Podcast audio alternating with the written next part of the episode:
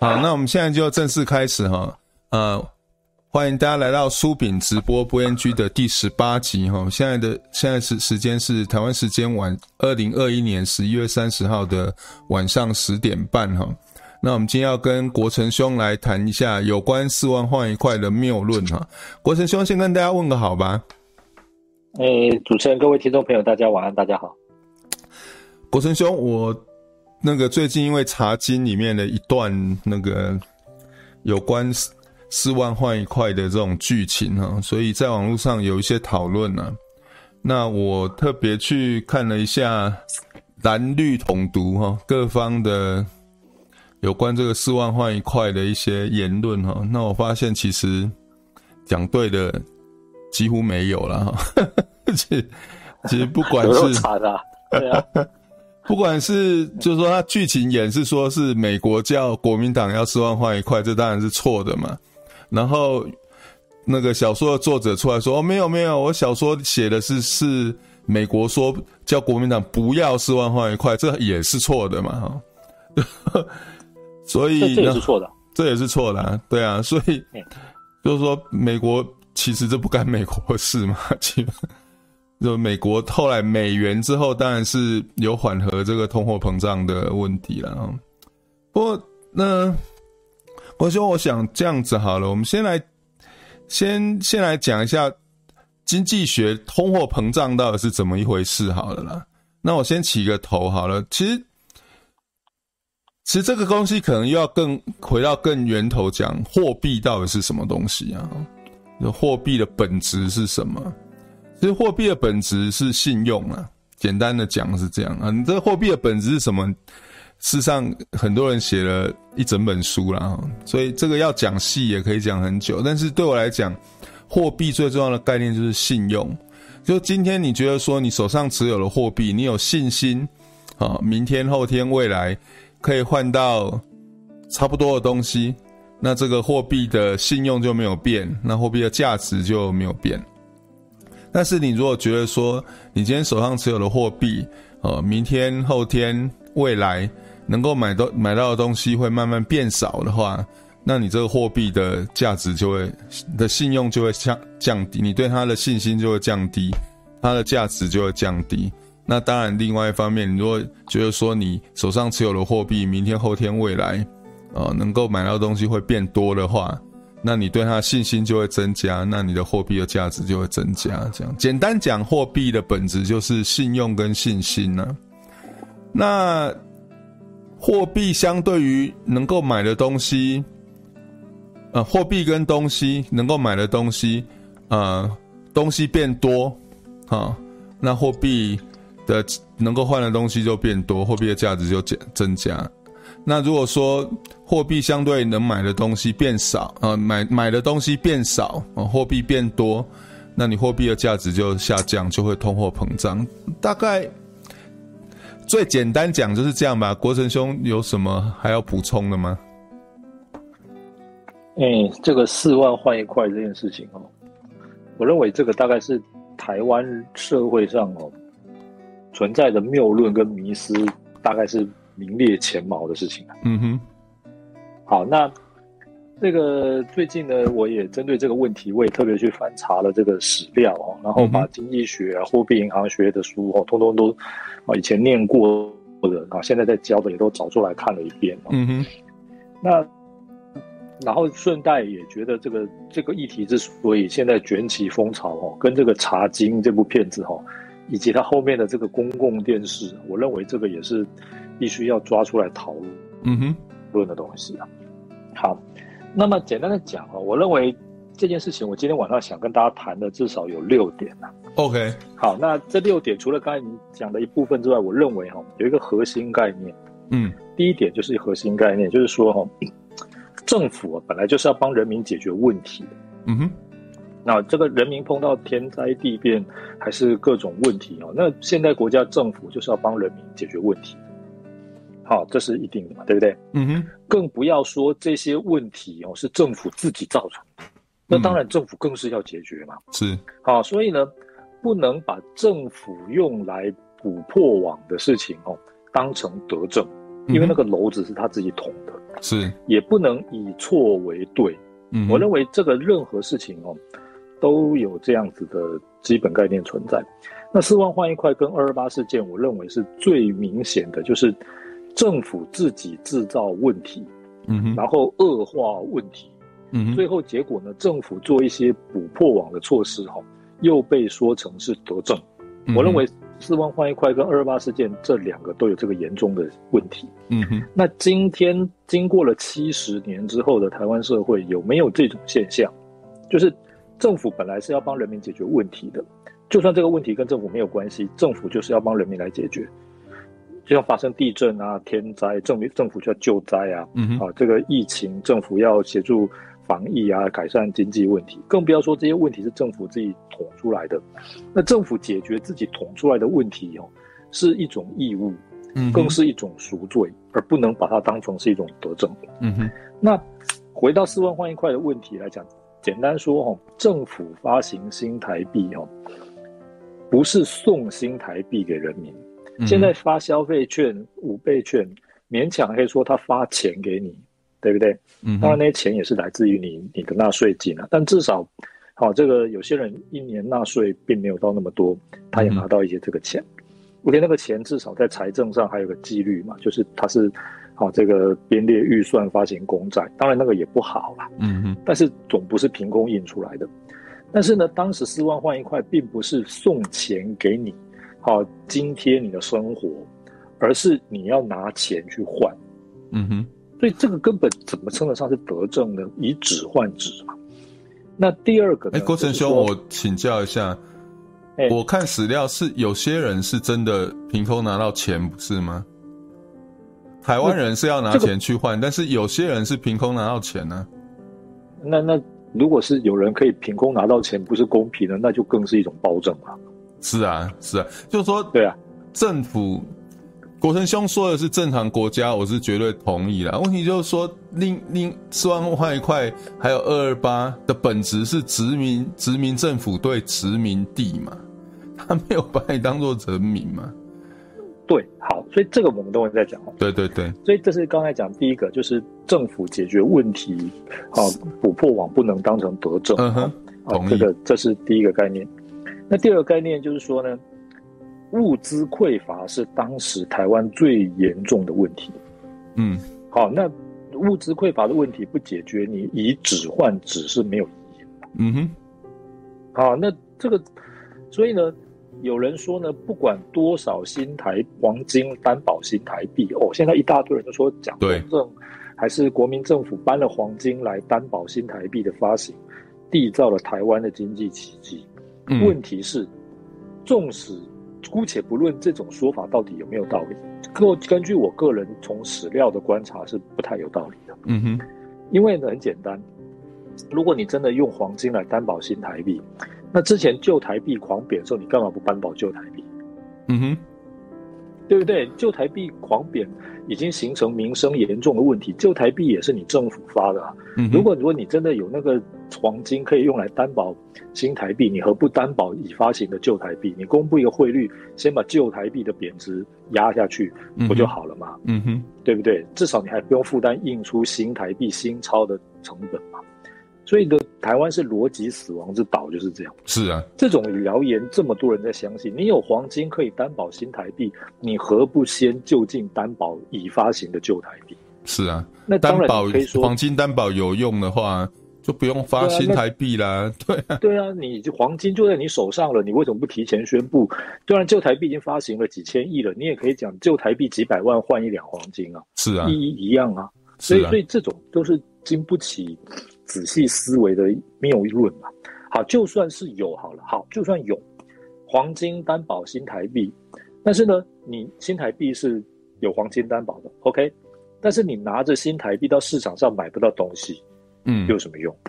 所以物资匮乏才是当时真正的问题。是啊，好，那这第二点，那第三点呢，就是说哈，那台湾那个时候，其实应该从一九四五年之后为什么就会陷入物资匮乏的问题？这才是核心嘛。那对，这才是核心嘛。如果你物资没有匮乏，老实讲，什么币都没关系啦。是啊，哈，这个这这是什么币？甚至退到没有币以物易物也可以维持生活嘛。嗯哼，你如果台湾物资匮乏到零，老实讲，就算是用美金，你也不一定买得到东西。是啊，对对，所以我觉得茶金那个乱言就是在这里。你说什么？诶，电视上是演说是美国人叫你四万换一元。然后呢，小说里是写说美国人阻止你四万换一元，嗯哼，他甚至还半开玩笑说你们就用美金好了。实际上来讲，我觉得两个都不对。第一个都不是事实，第二个就算用美金好了，台湾当时物资匮乏的问题不解决，你拿着美金有什么用？没错啊，就就是一个东西用很高的美金才能买到啊，嗯哼，对不对？就是这样啊，这个是货币基本的特性嘛，物资匮乏。物价就高嘛，那一块美金在美国可以买，搞不好可以买一百个鸡蛋。在台湾，因为鸡蛋很匮乏，一块美金只能买十个鸡蛋嘛。对啊，对不对？就像我我们以前在网络上还有人来这边跟我们哩哩啦啦说什么美国的物价比台湾贵多哪里去啊，诸如此类的东西，对不对？好，这个对，这个就是那这有空再讲哈。所以那所以第三个核心概念就是说，台湾当时哈。不管四万换一块也好，旧台币狂贬也好，真正核心是物价物资的短缺。嗯哼，那物资为什么会短缺？主要的原因哦，这是现在在台湾不管统独蓝绿哈，很少讨论，有了有在讨论，但是我认为这个还可以再更深入。那物资为什么会短缺？我认为百分之一百、百分之九十哦，恐怕跟当时的政府是脱不了关系的。那当然了。对，物资为什么会短缺呢？第一个是产销失调嘛。嗯哼，啊，产销失调就是原先产米米米的产量大减，或者是市场受到了严重的问题啊，产销失调。那产销失调为什么讲当时的政府负百分之九十的责任？因为百分之十哦，是因为盟军轰炸了。嗯哼，好，那这个盟军轰炸其实对台湾还是有一定的损失了。所以你如果说真的要怪日本人哦。就是怪说你日本人为什么在台湾，所以盟军才会来轰炸。嗯哼，所以轰炸台湾的是盟军哦，哦不是日本人哦，哦所以这个，所以这个台湾有很多人就说什么日军轰炸台湾，这就这就当然这就现在近年来有这种错错误观念的人比较少一点，但是好，也就是说以前很多啊，对啊。对啊，不用负百分之百的责任，一部分责任让日本人来负的原因，是因为因为日本人招来了盟军的轰炸，因为轰炸会把一些生产设备跟产能减少嘛，所以产出就会减少，设施对也受损嘛，所以产销就失调嘛。嗯哼。那第二个哈，就是因为日本战败了，那日本战败呢，所以台湾原先哈是在大日本帝国之下哈，是属于日本整体的一个贸易圈。嗯哼，产品可以运销日本。好，然后赚钱，当然价格不是特别好，因为日本有剥削的性质。但是至少日本人不会不付你不付你钱，因为在台湾做经销台湾商品销往日本的大部分也是日本人自己嘛，嗯哼，他没有必要不付给他自己的人的钱。嗯、哼可是呢，二战结束之后，日本战败嘛，所以他陷入一片赤贫嘛，被占领，所以跟日本原先的贸易关系供应链就断裂了。嗯哼，啊断裂，所以你也收不到钱，你也没有办法把物品销到日本。原先你从日本进口的东西也断了啦，嗯哼，啊，所以呢，好物价物资短缺哦，跟产销失调哦，其实是第一个原因。那产销失调其实不能完全归咎中华民国政府的，就是盟军的轰炸跟日本战败导致跟日本的经济关系出状况，就是日本断裂了。嗯哼，那哦，这个第三个哈，就是跟国民政府脱不了关系了，就是贪污腐败。嗯哼，好，这个贪污腐败是。无无无，这个毋庸置疑，当时政府没办法规避的责任，甚至于说，在这个之后二二八事件的监察院报告书了，还有大量的史料都指出说，贪污腐败是无所不在的。嗯哼，那经济学可以充分证明说，贪污腐败是破坏市场机能的一个非常重要的直接因素。是啊，你种出来的东西会被抢走，你干嘛花时间去种？这很简单的事情嘛。对，这或者你就不敢拿到市场上去卖。对，是你拿到市场上去卖，结果会有警察来给你哦抽收红包，来给你抽税。你不缴给他，他就把你抓起来，还是把你的菜摊菜摊打翻。嗯，你怎么会到市场去卖？那市场没有人卖菜了，老实讲，就变成黑市啊。嗯哼，对不对？黑。交易成本就提高了吗？对啊，对，你要不要送他红包？所以贪污腐败对经济的负面作用，这个是经济学有很多论文，这就不用讲了。是。然后呢，这个第一个讲到的是产销失调，第二个是贪污腐败。好，贪污腐败当然主要就是在台湾的国民政府派来的这些官员陈仪啦这些这些人的责任哦。嗯、可是呢，中华民国就是在中国大陆的中华民国有没有责任呢？还是有呢？责任在哪里？就是内运的物资太多了。嗯哼，内运的物资主要是要支援内战。嗯哼，好，第二个是内运的物资也可以作为外销使用，就就等于是台湾就是一个货仓一样，就是一直搬嘛。嗯哼，好，那那都东西都被搬完了，那老实讲，那当然台湾的物资怎么会不短缺？是啊，好，那那为什么他要一直搬物资？哈，老实说，日本殖民政府对台湾人有没有经济剥削？有，这个我们绝对不帮他讲好话，也有。但是呢，日本殖民政府对台湾的经济剥削，对台湾人的经济剥削，哈，还是跟国民政府有一些不同。第一个，他一直到二次大战最后末期，他才开始大量印钞票。嗯哼，在他统治台湾的五十年的至少至少百分之九十的时间，哈，嗯哼，他没有乱印钞票。嗯哼，然后呢，他譬如说他跟什么蕉农收购香蕉啦，蔗农收购甘蔗，哈。好，这个当然那个价格收购价是很低，这是一种剥削，这个无人否认，没有办法否认。可是呢，我们的就台湾人拿到日本政府、好日本商社、好日本资本家拿到的这些钱哈，第一个不太贬值，嗯哼，因为他不印钞乱印钞票。第二个，他拿的那个钱，他可以到日本去买东西，嗯哼，所以币值是稳定的，也是有购买力的，嗯哼，因为在日本帝国之下哈。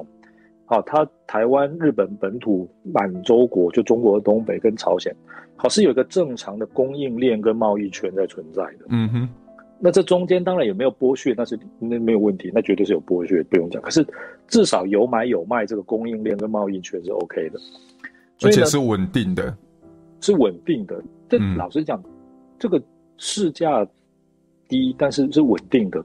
那至少你的直接的供应，好跟这个你你就可以计划嘛？对啊，我对你就有计划，你的预期、你的信用的信心，这三件事情就会同时存在。对啊，那这个内运的物资哈，就是从日本日本从台湾搬走的东西哈，比中华民国从台湾搬走的东西相对来讲是差很多的。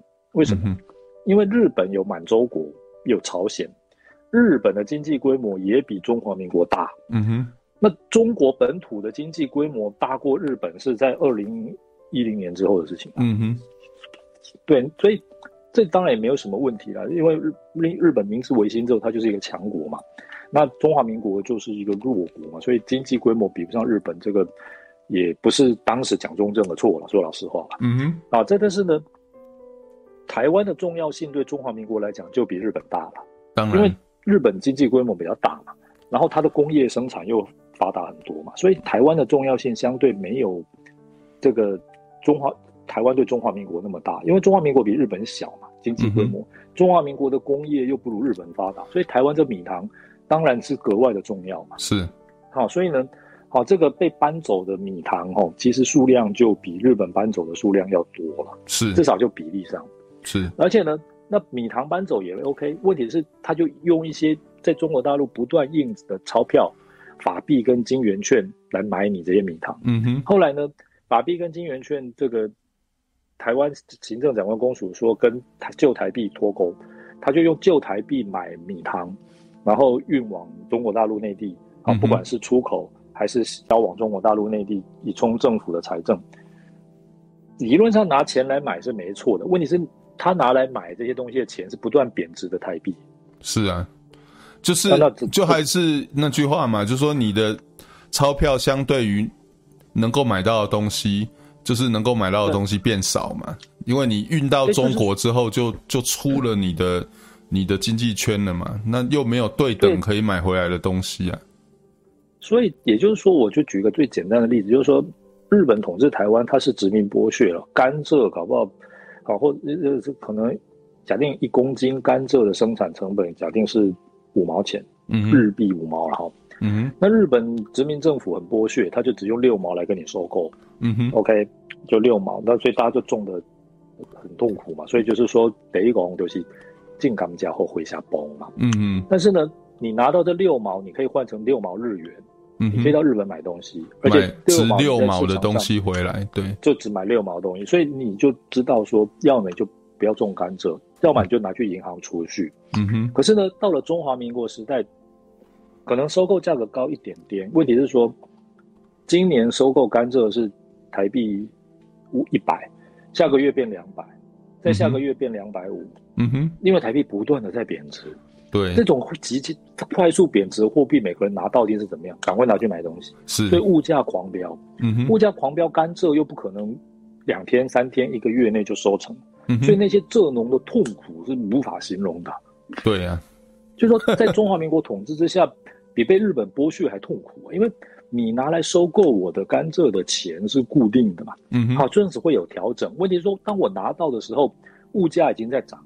是啊，然后我每月等甘蔗收成，我才能拿到你的钱。问题是我每月甘这物价都在飙啊！你想那些人的心心里是多痛苦啊！所以这都是二二八事件发生的原因呐。嗯哼，那责任老实讲，不是什么你蒋中正运多少黄金来就可以就可以这边义正辞严的说我救了台湾的经济。其实黄金它不到一年自己就花光了嘛，这我们之前就讲过了嘛。对啊，而且就算黄金没有就发给他自己带来的人的薪水就花光了。对啊，而且就算没有花光好了，黄金担保的新台币的币值，问题是新台币就买不到东西，有鸟用啊？也没有用啊。然后呢，这个最后一点哦，就是日本哦，虽然也是殖民政府，它的法律非常严苛，日本人对台湾人也是不公平待遇，这个我们都承认。但是日本的苛捐杂税少于当时的台湾政。中华民国在台湾的当局，嗯哼，为什么？因为日本的公务员跟驻军都比中华民国少啊。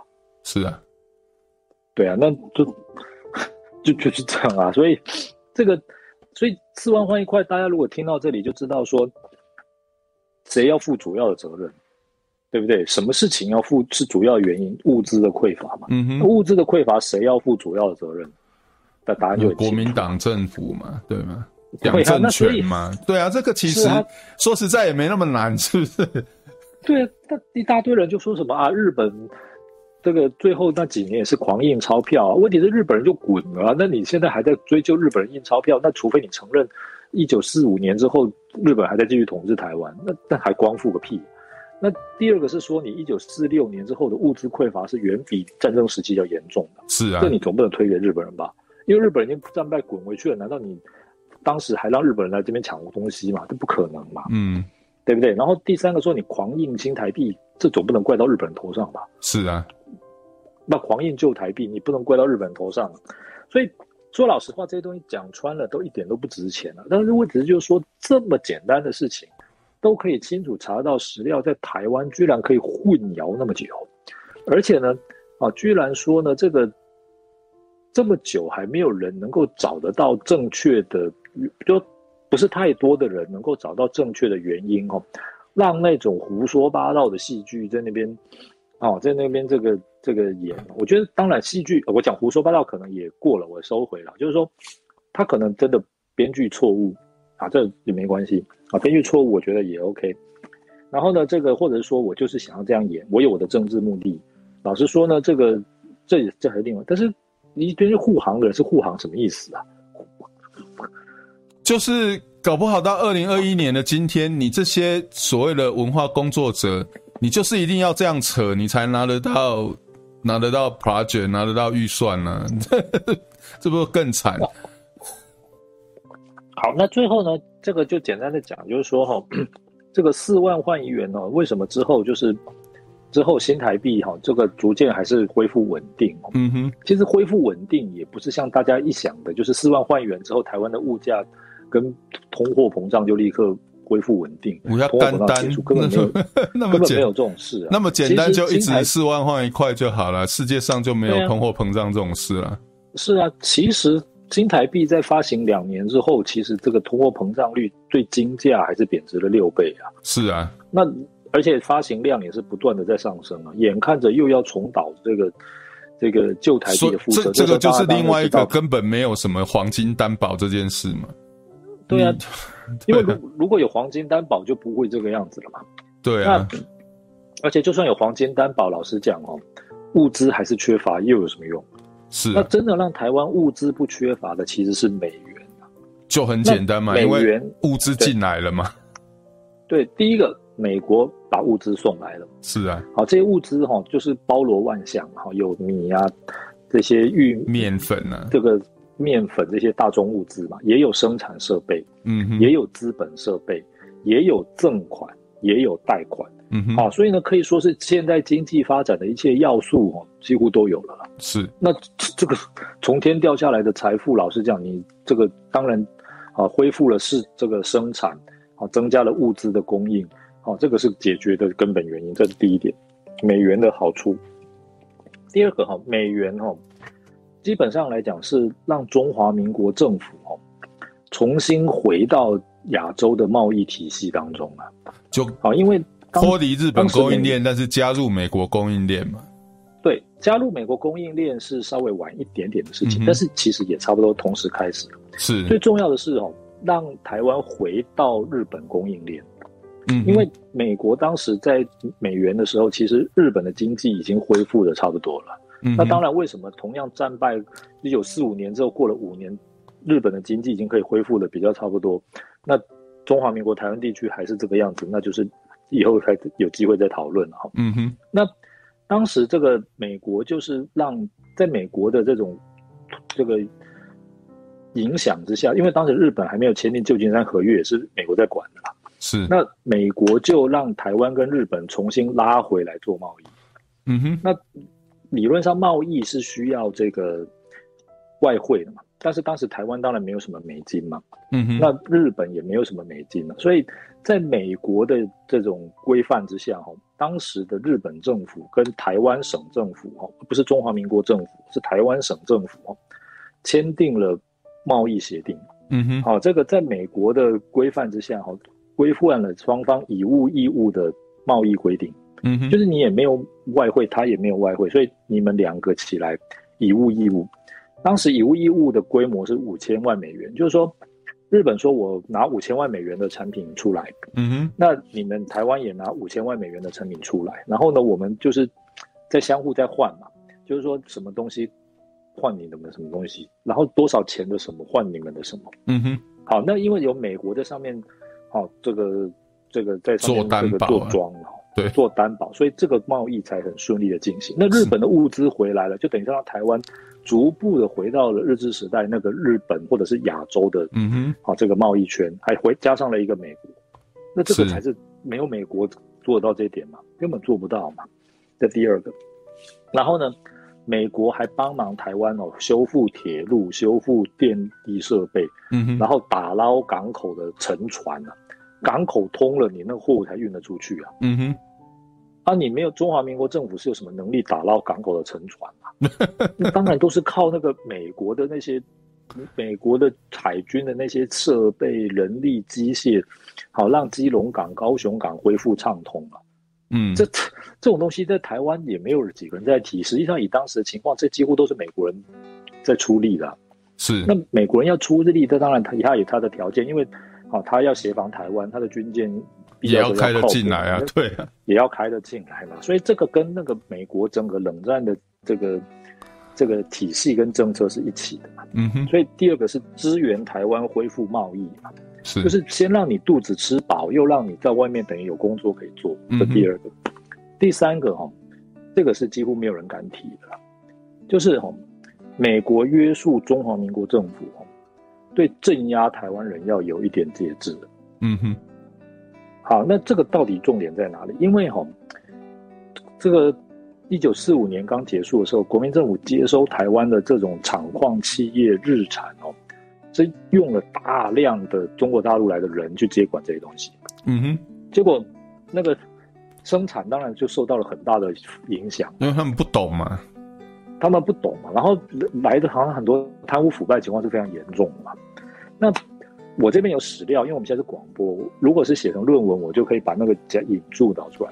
嗯，美国那时候哈三番两次的要中华民国政府，第一，对于白色恐怖哈跟镇压各种自由哈，必须要有节制。嗯哼，一方面来讲，他同情台湾人民；另外一方面，他认为说，你既然是所谓自由中国，如果你镇压比中共还惨烈，那他在美国国内舆论也站不了脚嘛，也站不住脚嘛，对。啊。第一要你少杀人，嗯哼，啊，第二个要你重视台籍人士的声音跟代表性，嗯哼，啊，这个是很少人提到的，所以当时蒋中正被迫把台湾省主席陈诚换成吴国桢，嗯哼，因为吴国桢是留美人士，嗯哼，啊，那就是要要一个美国 OK 的，然后美国有正式的文件问说，到现在到底全台湾的所有的公务员哦。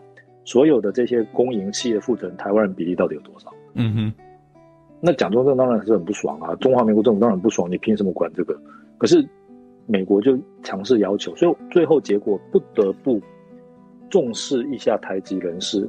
那重视一下台籍人士哦，其实让各个台湾重要的产矿企业哦，逐渐比较能够恢复正常的运作。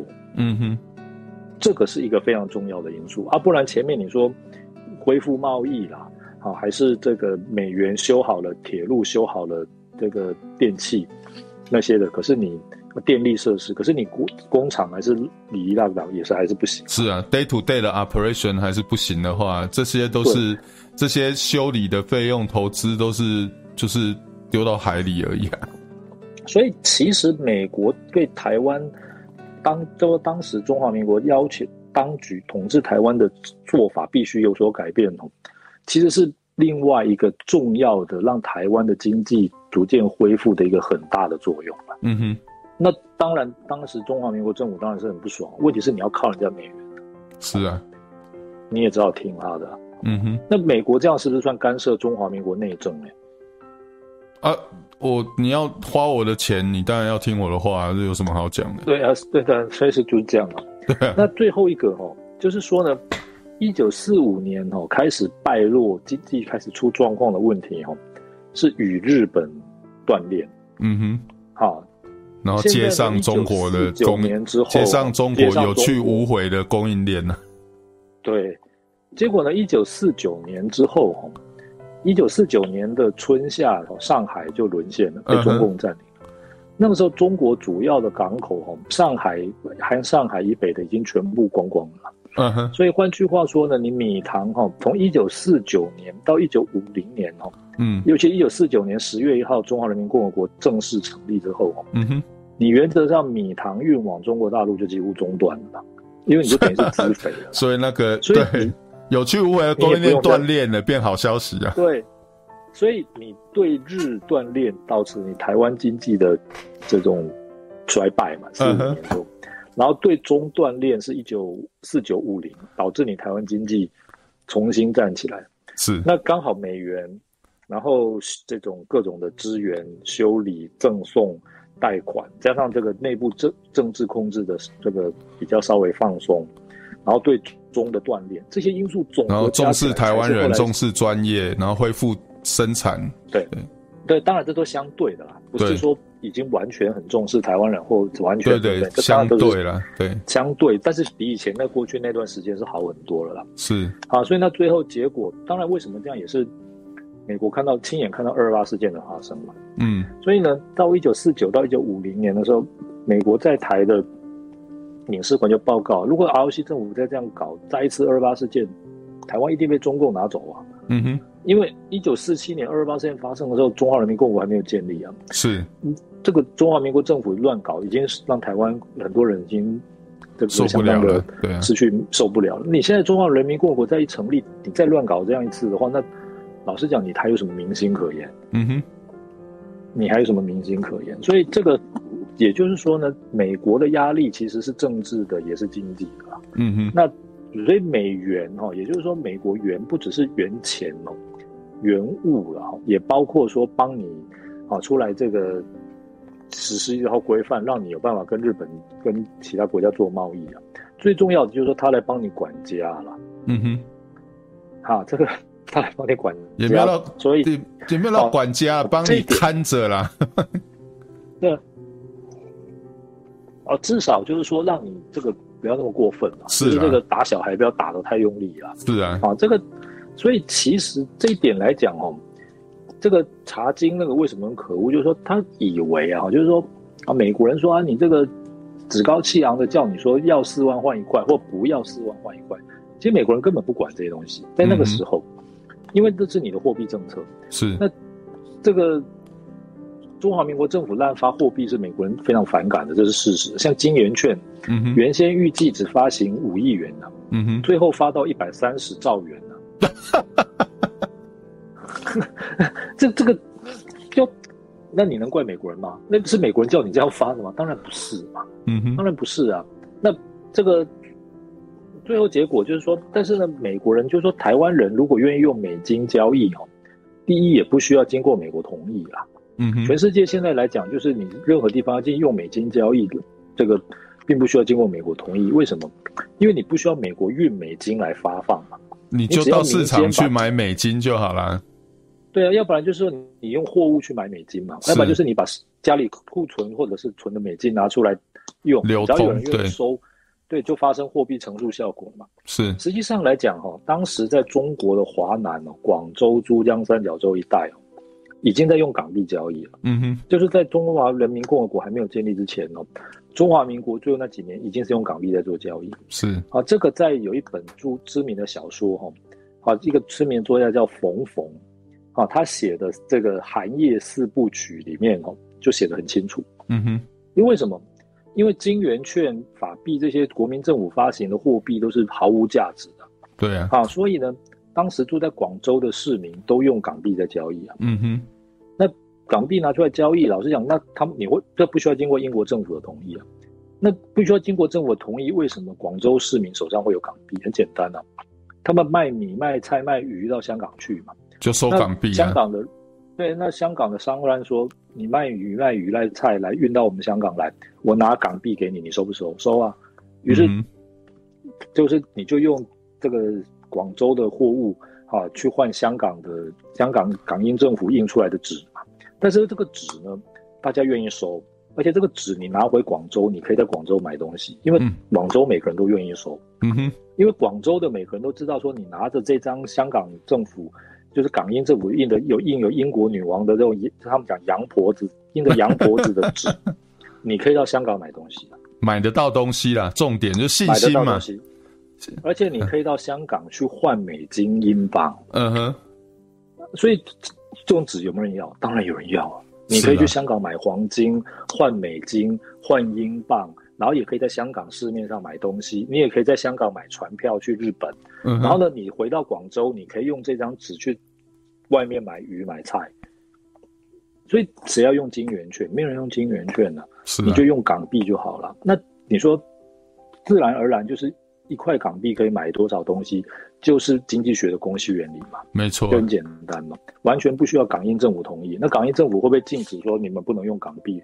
根本不会啊，他也无从禁止起啊，对啊，而且对，而而且也符合他的利益嘛。他发行的货币有人要流通，这对他来说，对对，就是信用嘛，就是他的信用有价值嘛。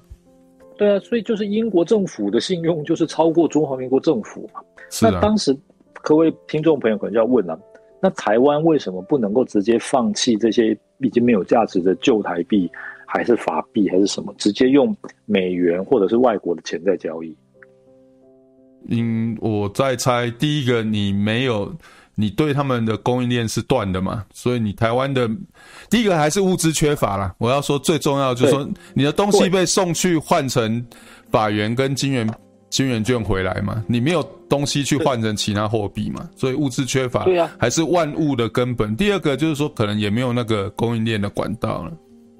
就是你所有的货币，广州的市民可以把东西销往香港换港币，对，台湾的人东西都被拿光光了，就，就被运走了，对啊，对啊，就被运走了嘛。这是第一个，所以第二个就是什么呢？就是老实说，台湾对外的贸易当时也不顺嘛。是啊，那对外贸易不顺要怪谁？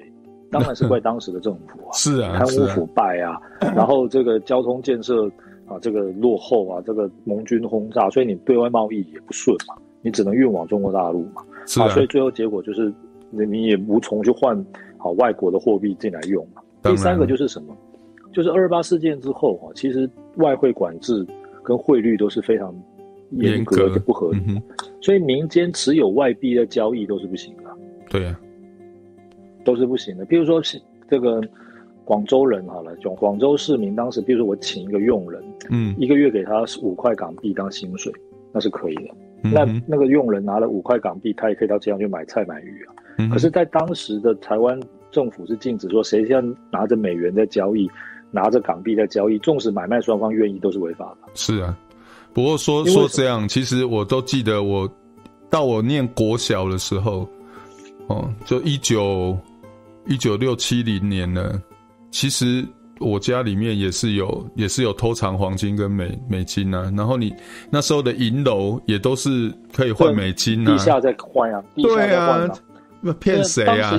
对啊，地下在换的原因是因为地下的汇率都很高啦。是啊，就是可是你去银行换，第一个那公告的汇率都不合理，是有管制的。对啊，公告汇率不合理。第二个是要登记很繁复的，所以比如说你没什么来路，你会换一万美金干嘛？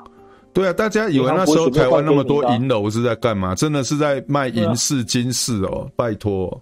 那当当然也是了，但是通常那个银饰、金饰，就是说你买金子哦，其实并不是说你真的拿到金子，那是一种代称，其实就是你要换多少美元的意思。是啦，那其实就是地下地下银行啦。对，如果警察真的来查了，他就把那个金子交给你啊。但是实际上警察没有来，其实就是。金子还是放在那边的。是啊，对啊，哎、欸，这个已经 是一九七零年了、欸。对啊，对啊。当时台湾因为货币、外汇交易、黄金交易都是严格管制的，是啊，都是严格管制的，所以这个基本上私下金钱交易都是违法的。好，那这这个来讲，那为什么会这样子？就是因为二二八事件之后，政府强制收缴人民的外汇跟黄金嘛。嗯哼。啊，不过我还是要讲，你以为你以为国民政府不知道那些银楼在干嘛？他们也没那么笨啊！这就当然了，这又是另外一个利出一孔的系统嘛。那就第一个贪污腐败了。对啊，谁可以开银楼、开地下银行？对，也不是你跟我嘛。对啊。对啊。所以你说那时候可以去赌去赌场哦，当门神的哦，可以在圆山饭店脚下开饭店，专门赚美金的。呵呵拜托，这什么抗战吗？赌场当门神，老实讲，那时候啊，你随时就送你绿岛，因为有减速流氓条例。是啊，对啊，随时要把你送绿岛戒严。你去看看那时候有没有哪一个赌场的门神是一般台湾人的？这种可怜。有，也是那种都是这个，也都是要很有力量。我就说一般台湾人啊，够可怜。对了，对啊，对啊。然后更不用说那种。大家都还要到银楼去偷偷换美金的时代，可以在圆山饭店脚下直接做生意赚美金。这个全台湾有几个人？我看一只手数得完吧。是啊，是啊，是啊。对啊，这是什么？这真的是什么抗战？好，国成兄，我我们这样，这这个我四万换一块，大概就差不多讲到这里了。对啊，我其实讲完之后，这些谬论大部分都回答完了啦。不过我们还是很快的把它 go over 一下好了。我看到一个谬论一哈，就谬论很多啦，有很多各种不同的形态，但是整理起来大概就是三个重点啦。谬论一就是说，哎、欸，你不要，你不要都怪国民党了哈，你去看战后所有的战败国都通货膨胀了，那通货膨胀之后，所以四万换一块，其实在战后那个环境很正常啊，国民党也没有特别坏了。国成兄怎么回应呢？第一个就是。我们刚才讲了，四万换一块，或通货膨胀治国嘛，因是物资缺乏嘛。是啊，那你老是讲，战败国物资缺乏，那是没话讲，因为你战败嘛。嗯哼。问题是台湾是战败国嘛？对对对。台湾是被战败国管的时候还没那么惨，被战胜国管之后，因为战胜而惨。是啊。老实讲，战败国惨那就算了，谁叫你战败？像德国。战败，但是你去侵略别人，战败你当然惨，那是没话讲。问题是，你战胜了还惨，而且还比同样一个战败国还惨，是啊，那这种事，越战胜越惨，这怎么会这样？然后跟战胜国锻炼之后，反而慢慢稳定了。对啊，这这这这个是这这就是这样啊，对啊，这个这个这个呃，这物资的匮乏来讲，台湾这是第一个，就是说。人家是战败，所以物资匮乏。你是战胜国接收，诶，为什么战胜国接收物资反而匮乏？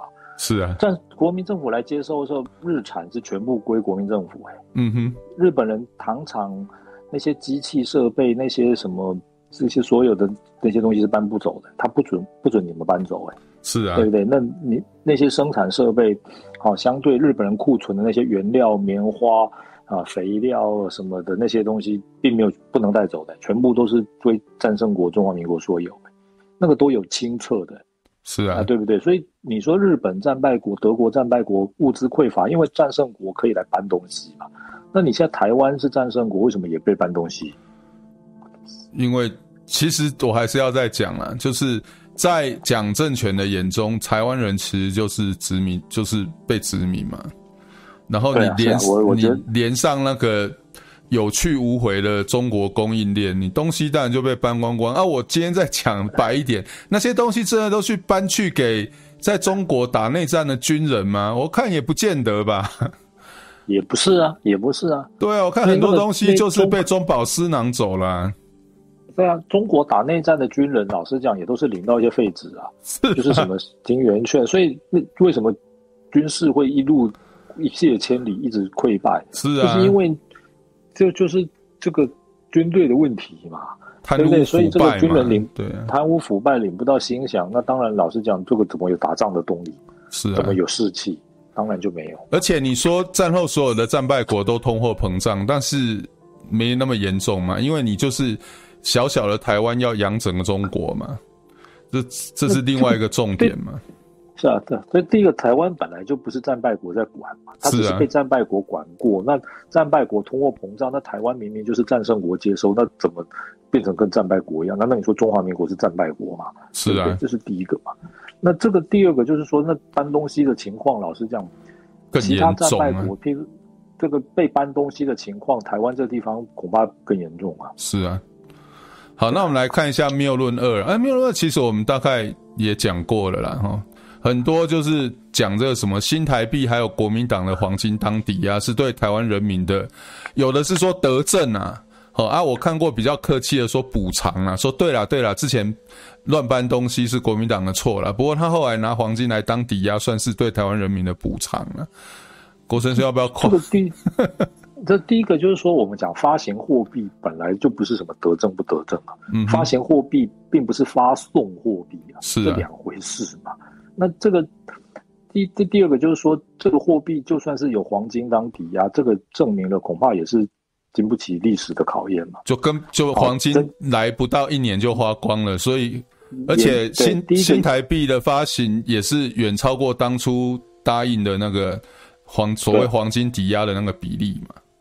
对啊，也就是说四万换一元哦，就是说第一个黄金早就恐怕花的差不多了，嗯哼。第二个就算是用黄金当担保，也是发行过量。是啊。好，第三个是说发行四万换一块，第一个是人为的要扩充货币的发行嘛，嗯哼。啊，因为本来照当时发行的旧台币是五千两百多亿嘛，嗯哼。你四万换一块的话，只能发行一千三百多万新台币啊，嗯哼。但是新台币的发行上限是两亿啊。是啊，就又还是乱印嘛，对啊，你还是这个障眼法还是在乱印嘛，而且是啊，政府又人为规定说新台币五元兑一美元嘛，那也是扭曲的嘛，嗯哼，过度高估新台币的购买力嘛，是啊，那第三个就是说你现在这个这个新台币又乱印，所以就过度高估购买力，然后好过度高估它的汇这个外汇跟。汇价嘛，然后又等于乱印，那这怎么会是怎么得政？而且好了，这些都不讲啊，都没有好了啦，物资还是匮乏，对，那得政个屁呀、啊！还是就算这个货币是稳定的，没有东西可以买，又有什么用？就算它没有乱印，但是物资匮乏的问题没有解决，还是一样解决。那物 对啊，对啊，那物资匮乏是谁帮你解决？是美国帮你解决的。是啊。是美国帮你解决，甚至讲的难听点，一部分是中共帮你解决的，因为中共占了中国大陆，你就不能再运过去了。那个有去无回的中国供应链断裂了，对啊，就断裂了，对啊，是啊。好，那谬论三哈，就是说啊，四万换一块有什么大惊小怪？那就是只是本来要卖四万的东西变成卖成一块啊，那只是数字上的改变而已，根本没有什么影响啊。那这个其实也是谬论嘛。第一个就是像讲的，物资还是匮乏，所以就算换了新台币、旧台币、宇宙台币、元宇宙台币，还是一样啊，你还是物价还是在通货膨胀嘛？对啊，还是在通货膨胀啊！你不要说用新台币，当时台湾物资匮乏情况是哦，你就算是用新台币计价。物价在涨，你就算用美元计价，物价也还是在涨。是啊，因为东西是匮乏的。是啊，所以这也说不过。就所以，我上次在哪里看到一个史料，有机会把它找出来，就是说，基隆的公车票价也是啊，早上是一角啊，然后一个月后就变三角。嗯哼，对，那四万换一块，本来是这个这个四万的标是变一块，但是隔没几天就变三块、五块、七块、十块就。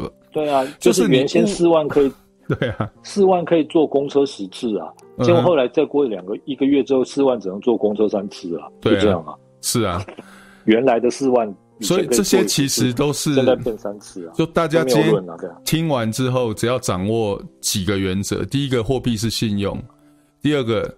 货币的价值是相对于你能购买的东西，那你东西缺乏，你就是会通货膨胀。你那个货币不管是四万换一块、八万换一块、十万换一块，你物资缺乏的问题没有解决，你用美金来也是通货膨胀了。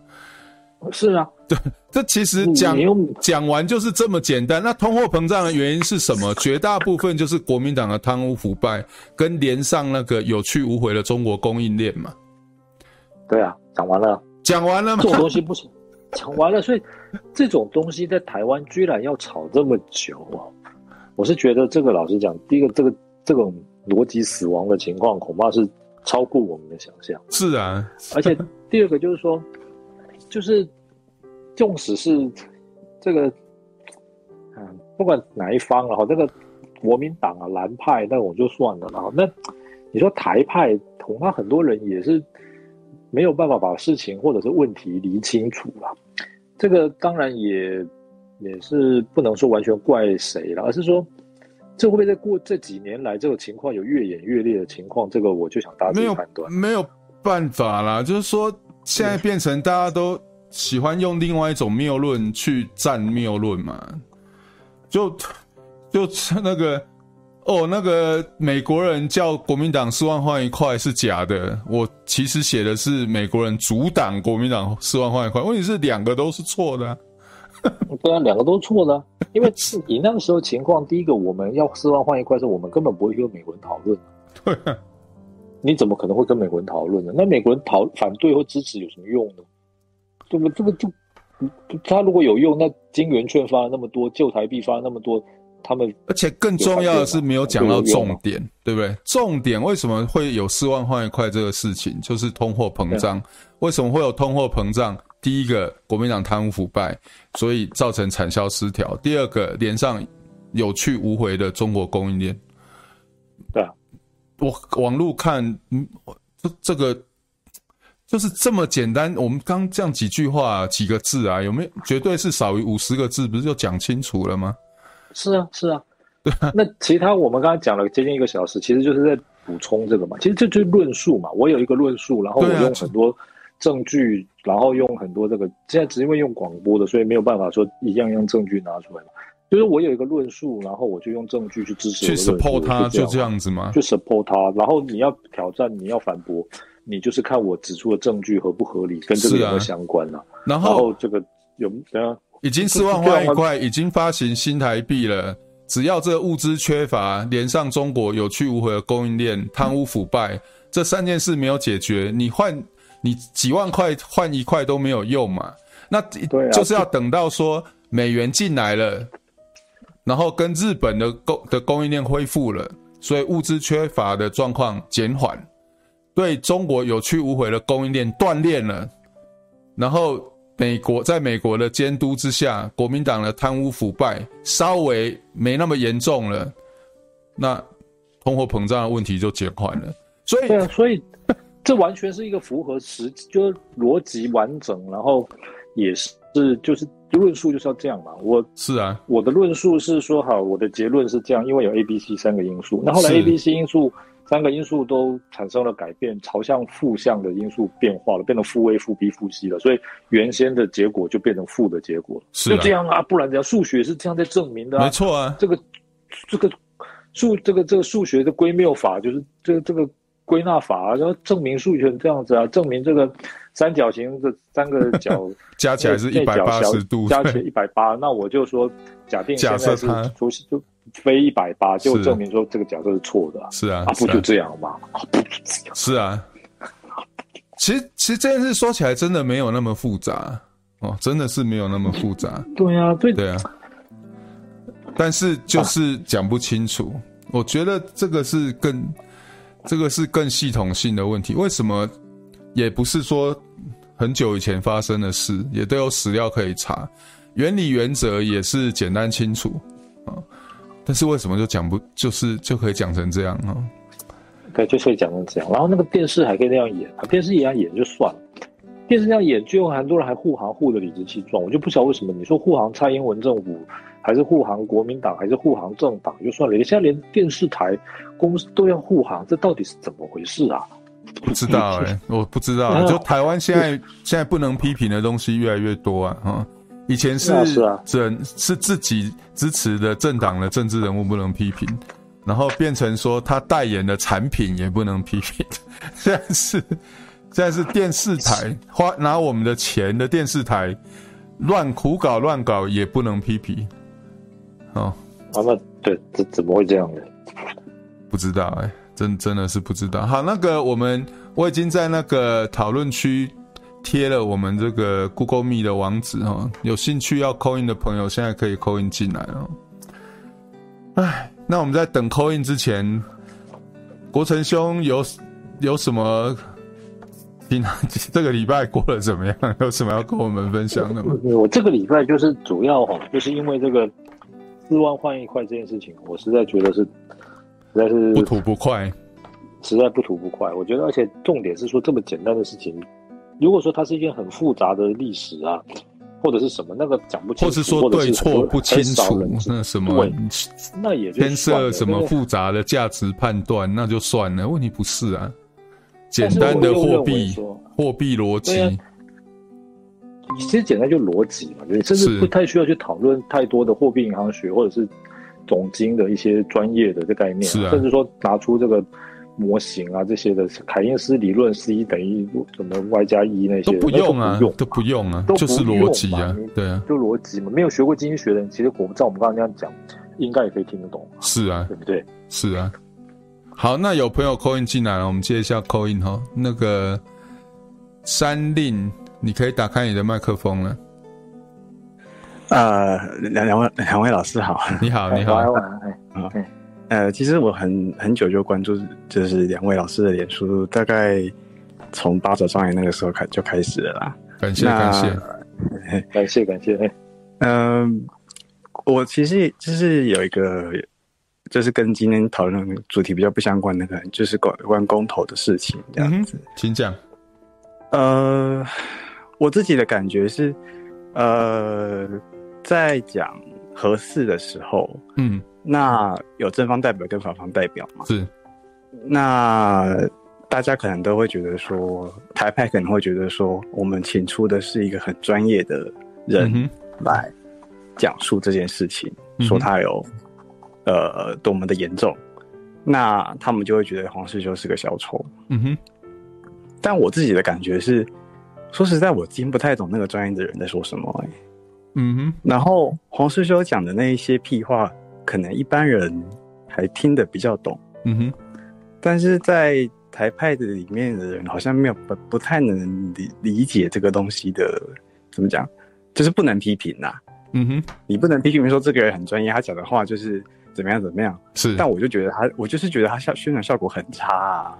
嗯、然后我会，甚至我会有一种一感觉，就是我觉得民进党没有想要赢公投啊，就是我、嗯、我不知道是不是我哪里理解有错误，或者是说老师有什么不同的观察。Okay, 好，我有点好奇而已。了解，谢谢，了解，谢谢。其实，嗯，其实我在脸书有发一篇文啊，就说黄世修跟这个这个前核电的什么安全的什么什么，就是。我我其实比较在乎的是浊世今非的问题啦，因为你可以浊世今非，你就可以今世明非嘛，对啊。那我其实是反核，是我切入台湾社会运动的起点嘛。那现在我还是反核嘛。那你说那种打着专业的帽子哦，就说啊，你们这些人不懂啊，那你就不懂就闭嘴了。这是我反核的生命的的经验啊，就说这些人就是拿专业两个字就要你闭嘴啊。那你现在是他们立场是换了，但是逻辑是一样啊。问题是这些人讲的真的是专业吗？他们真的是用专业在，他们重视他们。他们的立场真的是基于他们的专业吗？这个我其实是有很大的问号。那你今天去捧这些人，哪一天政党轮替了，这些人立场又换一次了，那你怎么办？哦，这个是我这个是我最大的 concern 啊。就说，今天专业对你有利的时候，你就无限上纲专业，叫其他人闭嘴。那这哪一天专业不会对你不利吗？事实上，专业对你不利是更更更长的历史，好不好？怎么为什么大家这个记忆这么短呢？哦。这个是那至于民进党有没有要赢公投，我不知道。国生兄，你觉得呢？嗯，我觉得民进党还是要赢公投啦，这个倒是倒是应该。呀，我我我是这样认为，我认为几个月前看起来是没有要赢，因为都没有在动作嘛。然后我我认为是，但是最近是有一点改变，其实最近连蔡英文自己也上场了。所以我觉得蔡英文这个人的做事模式就是这样子啦，这个战场没有清理干净之前，他是不会出来的啦。对啊，嗯，应该这样讲啊，就是民进党应该是想要赢公投啦，但是之前几个月没有什么动作，可能是。哎、欸，还没有打算要赢了，或者是人家不要让他赢了，或怎么样啊？这个我们都都觉得是啊，是啊。那现在当然这个，我说几个月不是很久以前哦，就是他的什么公投列车之前，那个其实就几个礼拜前了，对啊。对了，当然他可以说疫情的关系啦，所以这个也也是这个一个这个就说不清楚的问题。不过我是觉得，民进党有一个好的方向，就是说他现在在利用公投在，在就是这个宣传哦，在。进行这种动员啊，然后政治人物的能力的一种检验啊，嗯哼，好，然后这个也是对自己的政策立场的一种辩护啊。我认为这个基本上都算是良性的发展了啊，啊，因为啊，像譬如说他说这个早教那个公投，那藻礁那件事情是最直接的产业政策嘛，嗯，啊，那这个虽然懂的人相对来讲是最少的，但是啊，他就是说我要盖这个三阶嘛，所以。公投反对盖哦，那我就主张盖。那这个进行这个政策的攻防，我觉得合理啊。嗯，我觉得合理。这这个反而是正常。就公投本来就是你挑战当局的政策，当局就政政府就出来辩护，那最后由人民来做决定。我觉得这个是好的，这没有什么太大问题。那至于说像合适这个这种东西，那就就我认为说，当初为什么中选会会让这样子的提案能够成为公投？我是认为，其实问题常常就是像你常常讲的，问题都不是在罢免，是在初选啊。是啊，是啊，啊，对不对？在源头啊。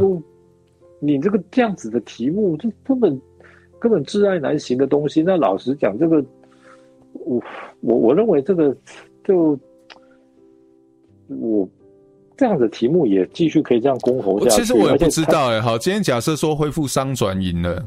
然后呢？所以政府就不计代价恢复商转嘛？对啊，是这样现在恢复商转，老实讲，我每年编两亿啊，让派人就去偏偏偏摸一摸、动一动、转一转，因为你也没有规定商转要拨出多少亿的预算啊，你也没规定商转要产生多少度的电啊？对啊，还是说多久以内啊，就是要完成，对不对？所以这种东西都是在干嘛的？我也就觉得说，在 Hello 的嘛，你 真的。就是这个，对我一年编个两亿，对不对？哦，我这有在商转了，我有在开始施工啊。嗯，那采购什么材料都已经没有到货了，已经人家都不产了，就恢复。就我有，我有，我有试着要恢复商转。你我也不知道啦，对啊，对啊。不过，所以这个是政治公投嘛？老实讲了，对，这政治公投就是我们更早前讲的，恐怕还是一个老问题了。是啊，和平协议前哨战。是啊，是啊。如果说这种东西哈，它考验的结果是什么？就是说，你考验政府执行公投的这种诚意或含金量啊。如果你现在真的合适通过了，政府其实是这点，我认为说这个就这样，就是说合适那个公投如果过了，可是政府还是有办法让它挥而不复嘛。嗯，也就是说，这个阳奉阴违也好，或者是技术上实质杯葛也好，这个都可以。嗯哼，好，但是呢，如果人民对这样子的做法其实也是觉得还 OK，好，或者是觉得说这个其实是必然的，因为实在是这个东西才是有问题。嗯哼，所以。我先讲，如果政府要采取这种阳奉阴违的做法，就我个人的反核立场来讲，我是支持的。是，我是支持的。好，那但不，而且就实际来讲，可能也只能这样了。恐怕现在这厂都已经那零件什么都已经没有在产了，核废料又没地方运，老实讲，你真的这就让它轰轰隆隆这样转起来吗？是啊，不可能啦，那怎么可能？这个不可能。好，但是呢，也就是说，你现在如果说让大家觉得说公投过后哈。基于真正的公共利益，这个其实还是对公投的结果可以选择性或者是差别性的执行的话，哈，嗯哼，那将来对于哪些事情是在台湾或者中华民国的法制里面其实是正常符合公这个法律规范，但是实际上是政府在进行背锅，其实就是一件事情，是啊，统一，宪法是规定要统一的哦，只是你基本上来讲，民进党政府。两任的民进党政府，至少形式上来讲，都还是在违反宪法，就他都是在阳奉阴违啦，都是在阳奉阴违啊。那也就是说，为什么？所以我们七年前，我们那集我们就在讲啊，核四公投是和平协议的前哨战。是啊，你核四公投怎么处理？对公投法是怎么影响操作？其实都是对将来和平协议这种大家看来好像是冒这个人民之大不讳的这种事情的。一种演练呐，是啊，是啊，对啊，对啊，你就知道说主文要怎么写嘛，才会过过那个才能做成案嘛，然后成案之后人民的反应是怎么样嘛，要怎么宣传嘛，啊、然后然后你怎么过或不过过或不过，政府要怎么做他想做的事嘛，对不对？对啊，然后你怎么把能做。而不能说或能说而不能做的事情，怎么样做巧妙的运用？是啊，是啊，这都是一个练习嘛。对啊，那和平协议是属于能做还不能说，还是能说不能做的事情？那我想大家自己判断。是啊，是啊，对啊，我把它讲白一点好了啦。好，今天就算说台湾明星大开哈，大家大家那个不受政治人物的影响，真的否决了和平协议好了，是哦最佳剧本，但是政府。还是可以阳奉阴违啊，他就认为说，对啊，你能否决和，你能不同意合适复建，那合适也可以偷偷建的，当然很难了。对，也就是说，反过来就公投结果是反合适，不，公投结果是建合适，嗯，政府一样可以可以反合适啊，对啊。那公投结果是反和平协议。政府一样可以和平协议，是啊，是这样啊，讲完了，八年前就讲了啊，这个都可以去查的啊，对对，没错啊。好，那个我们有一个朋友 call in 哈，我们可能接完这个朋友 call in 就差不多了啦哈。那个艾丽，你可以把你的麦克风打开了。嗨，两位老师晚安，晚安，晚安哈。那个那个苏炳教授，你刚刚在讲，嗯。嗯，就是网络上的谬论的时候，嗯、我就有一个讲，我觉得你在网络上才会看到谬论，我是在生活中就会遇到各式各样的谬论，然后，然后就是因为我现在活在凡间呐、啊，不然我在我活在那个仙岛的时候也是一样啊。你问我了，我现在在生活中也看到很多谬论啊。像像那个黄金的问题，我我我到最近都还会。听就是跟朋友聊天的时候，都还会听到。我就想说，奇怪，现在资讯已经这么发达，为什么还会有人相信这种说法？对，就是他们会讲说，国民党怎么都不不出来替自己讲一下话啊？当初就是有带了多少黄金来啊，什么什么的。然后我听了，我都我只有回答：啊，黄金带那么多，为什么我们还需要美元？嗯哼，就是我就是尽量用那个很简单的，比如说几句话就可以讲清楚的。我是想说用这样的方式来来来，就是嗯，敲响敲醒他一下这样子。啊，有有成功过吗？哎、欸，就是对方就回答不出来嘛。嗯哼，对啊，这样应该是应该是有点作用的吧？我在有有有有有啦有啦，还是有有这个，而且作用其实很大，正本清源呢。对啊，哎、欸，然后因为比较熟嘛，那朋友是念理工组的，啊，我是文组的，我就会笑他啊，你看。我文组的比你理工组的逻辑好一点吧？然后我最近另外又遇到，就是上礼拜去爬山。嗯、那爬山的时候呢，大家最会遇到的谬论是什么？老师要不要想一想？爬山砍树，对，日本砍树，对不对？国生老师经验蛮丰富的。中华民国种树这样。对啊，哦我就会，嗯。但是我没有，这次我没有讲话，因为呃，同行一起出去的是大部分都是中华民国的那个拥护者。嗯，我觉得中华民国拥护者比那个台独还偏激。我万一讲实话的话，可能会那个不能上车回家，所以我就放弃了。我看现在台独哦，我看这个不要说偏激了，我看根本就是奄奄一息了吧？你这个。还有什么偏激的本钱啊？对不对？要跟谁偏激啊？他你代代言的代言都被发言权都被拿走了，对啊。台独现在代表台独的人到底是谁啊？激进吗？不知道。所以我我我说中华民国的拥护者比较偏激啊。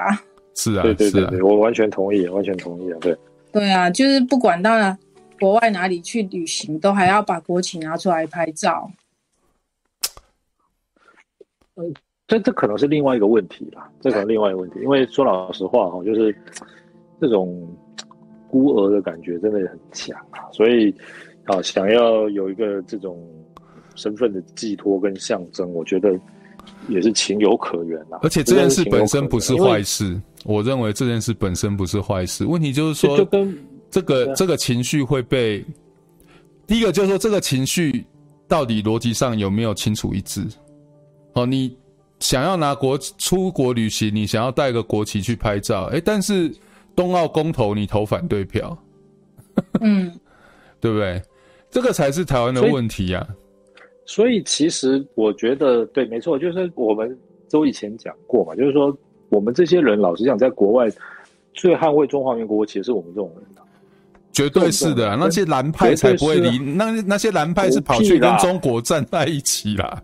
狗屁，真的是狗屁，那真的是对啊，就是都是我们这些人在捍卫中华民国国旗啊，那就是凸显我们跟中国不同啊，那没有更好的方法。说老实话，那好，这不是重点，重点是说哈，其实冬奥公投那件事情哦，我甚至都有一点觉得说，你如果是冬奥证明公投，是说你赞不赞成说参加冬奥的时候用中华民国国旗当会旗？嗯。那这个时候反对的人才会现原形啊，对不对？嗯，他你说你要用中华民国国旗就没有参赛权啊，就是怎么样怎么样？因为他们说用台湾就违反洛桑协议就没有参赛权，好可怜这样这样。那如果其实我我来发起这公投，就说那我们用中华民国国旗当会旗啊，那你当然也会说这违反洛桑协议啊，怎么样？好可怜，好可怜。那就证明说这个就是走不出去嘛。嗯哼，对啊，啊那个。老老实讲，那个哎，发起的也是。其实我们的我的立场，在发起的时候，我是说不要发起这样的公投。第一个，因为答案不见得是你要的；第二个，你这个公投主文也写得不好，那时候就被说唱衰嘛。啊，那真的真的成案之后，我们其实就说，那成案之后，我们一定要拼让他过，因为你这个台湾人自己反对台湾，这个会很伤。那结果就真的是台湾人自己反对台湾了，不懂啊？对啊，结果台湾人自己反对台湾这件事情，本来说实话是统一的一个很大的助力啊。是啊，所以要不是因为香港反送中，老实讲的话，那这个一路下去，那真的不得了。香港反送中，再加上 COVID 啦，这样讲听起来很奇怪，但是 COVID 当然是一个不好的事情，但是唯一的一件事就是说暂缓了两岸。统一的步调了，至少交流暂时暂缓了。让台湾有多了这个一年多的时间，稍微再喘个气了。但是，是啊，但是现在明年是关键啊，对啊，明年是关键啊，对啊。好了，那我们今天大概时间也差不多了啦，我最后就讲一句话了，就是说四万块换一块，对我来讲最重要的启发就是，台湾只要跟中国走得越近就倒霉了，离中国远就好一点了。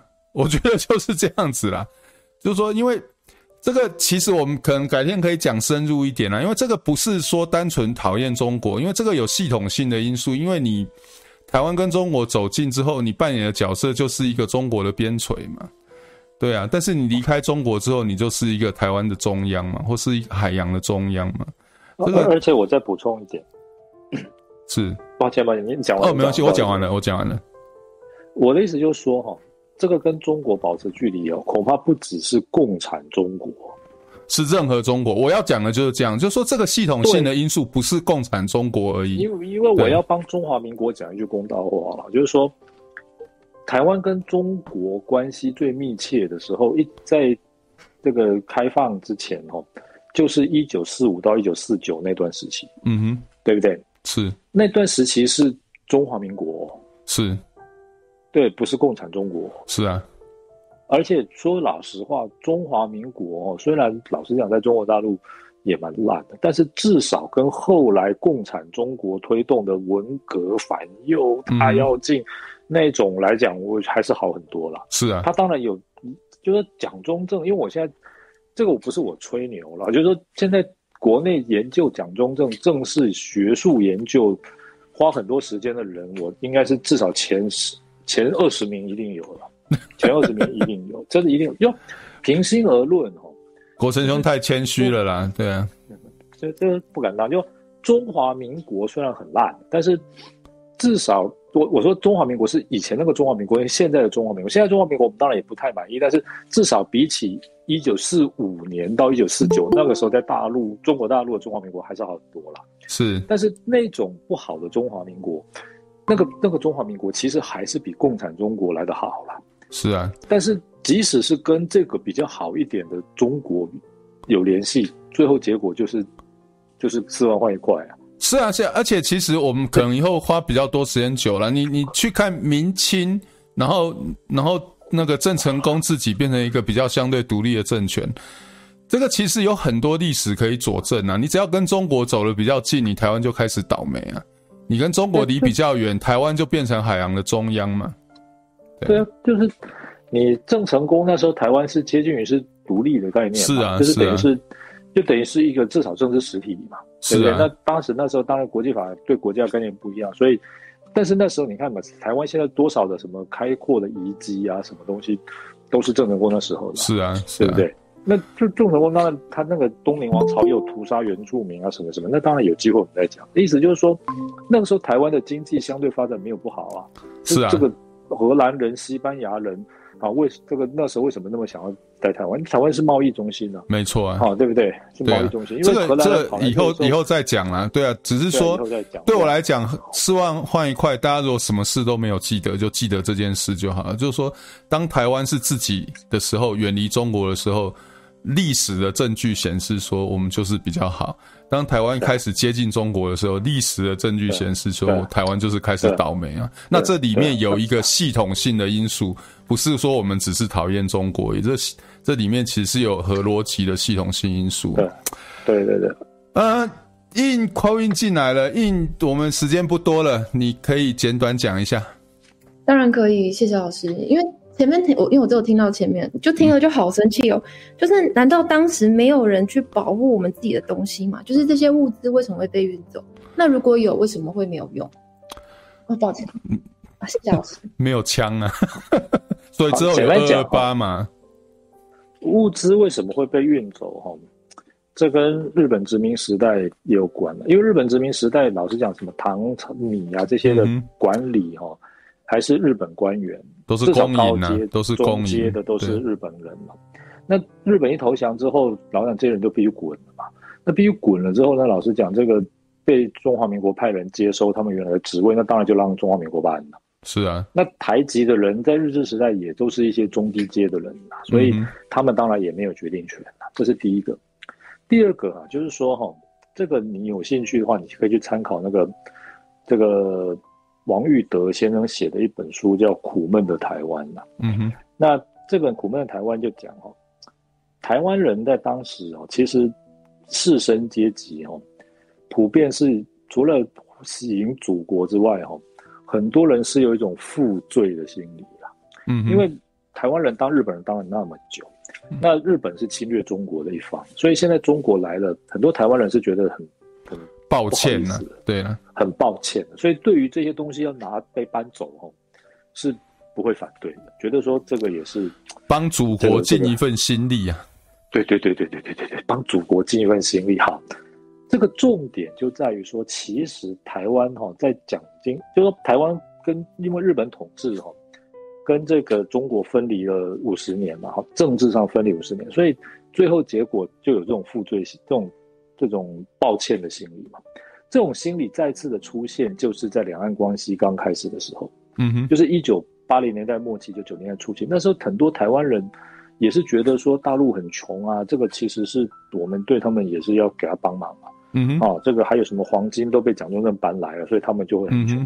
故宫的国宝啊，对啊，对对，所以那时候其实又再次出现这种心理哦，所以什么做投资啦，什么返乡探亲带一大堆东西回去啦，诸如此类，那些寄钱回去那种的是，那又是再次发生一次啊。是啊，啊，只是那个时候就到后来，当然是因为这个中国经济自己发展的也算很快了，所以慢慢的这个概念就比较没有了。所以台湾人就是说。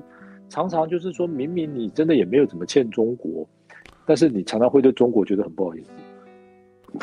反映在各种政策啊，对不对？中国学生的政策啊，来哦，没有健保，好对不起他们哦，一定要给他们健保哦，对不对？对对对，对。然后中国学生来，其实都有帮他们找奖学金哦，中配来一定要赶快给他们投票权哦。这跟工作嘛，然后呢，这个他拍一个纪录片，大家就要说好棒棒，将来台湾就看你们。对啊，那个中国学生可以救台湾啊，这个其实从来没有变过啊，对啊，这从来没有变过。那台湾多少学生自己拍一个什么，什么什么很辛辛苦苦，这个很有创意，拍了一个微电影，什么谁去看？根本没有人在看，就是没有得到这种重视。那中国来一个学生拍一个什么东西，然后啊就在那边讲说什么什么中国学生可以救台湾，这是什么态度？这个但是你推回来就是跟五十年前那些。那些士绅其实没有什么差别啊，啊，就是这些人才会被挑出来嘛，也是的，也是啊，所以当年也是这些士绅被挑出来，是啊，是啊，后来二二八被打掉，那是另外一件事了，是啊，就是就是这样子啊，台湾的问题讲讲清楚了是很简单，但是就是风水世家，对啊，永远就是不断的在重复啊，没了，是啊，OK，好，那今天感谢大家来陪伴我们啊，谢谢，好。大家晚安，拜拜。